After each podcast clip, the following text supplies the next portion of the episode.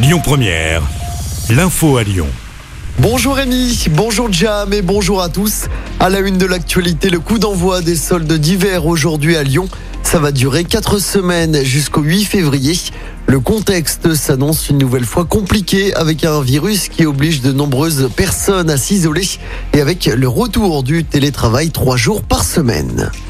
Système D pour les parents demain. La journée de grève dans les écoles s'annonce très suivie. Un établissement sur deux sera fermé. 75% de grévistes. Les syndicats d'enseignants dénoncent notamment la grande pagaille liée au protocole sanitaire. À Lyon, une manif est prévue demain après-midi. 800 000 Français n'ont toujours pas fait leur dose de rappel de vaccin contre le Covid-19. Ce sont autant de passes qui pourraient être désactivées à partir de ce samedi. C'est la date butoir fixée par le gouvernement. Dans l'actualité locale, l'ouverture d'un centre de vaccination des enfants à Saint-Didier au Mont d'Or, au nord de Lyon. Ce sera vendredi à partir de 17h. Il proposera des doses de vaccins le mercredi, vendredi et samedi, uniquement sur rendez-vous. Ça concerne les enfants âgés de 5 à 11 ans. Les suites du procès de l'accident mortel de Manège à Neuville-sur-Saône, c'était en mars 2018. Un père de famille avait perdu la vie. L'accident avait également fait plusieurs blessés. Le propriétaire du manège connaîtra aujourd'hui le jugement du tribunal. Trois ans de prison, dont deux avec sursis, avaient été requis contre lui. Deux stars d'Internet en dédicace à Lyon.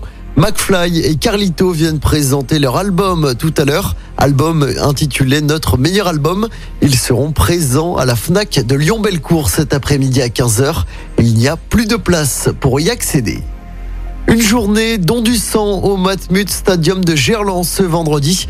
Journée organisée par le Loup Rugby et par l'établissement français du sang. Ça va se passer de 9h à 19h. Toutes les informations sont à retrouver sur notre site internet lyonpremière.fr. En football, le derby Lyon-Sainté se jouera-t-il devant plus de 30 000 supporters au Parc OL L'amendement pour les jauges proportionnelles dans les stades a en tout cas été adopté hier soir par le Sénat. Concrètement, en plus des 5000 places actuelles, les clubs pourront ouvrir 50% des places restantes.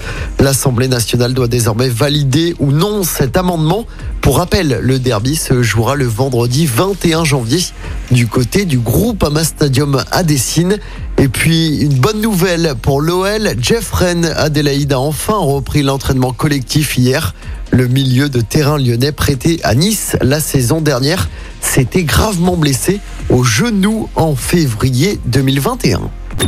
Écoutez votre radio Lyon Première en direct sur l'application Lyon Première, lyonpremière.fr et bien sûr à Lyon sur 90.2 FM et en DAB+. Lyon Première